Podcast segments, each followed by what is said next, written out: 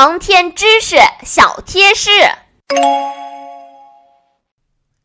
小朋友们，今天的故事里，小达和星妹好不容易完成了野外生存训练，却没有逃过王老师的突然袭击。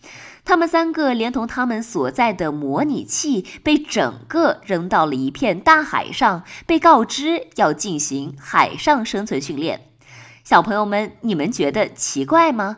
在之前的小贴士中，我们提到中国的着陆场都是在陆地上，那么小达和星妹为什么又要进行海上的生存训练呢？小朋友们别忘了，在我们的地球表面，可是有三分之二的地方都是大海。航天舱的返回过程中，因为一些原因导致轨道偏离，降落在了大海上，也是有可能发生的。海上生存训练就是为了应对这一种情况。海的面积是很大的，当航天器降落在海上时，无论是定位还是搜救，都会因为存在相当大的难度而需要更长的时间。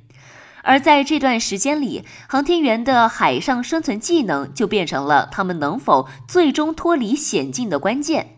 因此，在航天员训练的求生与生存训练中，海上生存训练同样是一个不可或缺的科目。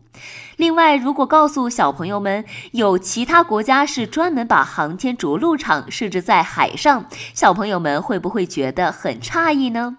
关注故事，点击订阅，我们下次再讲。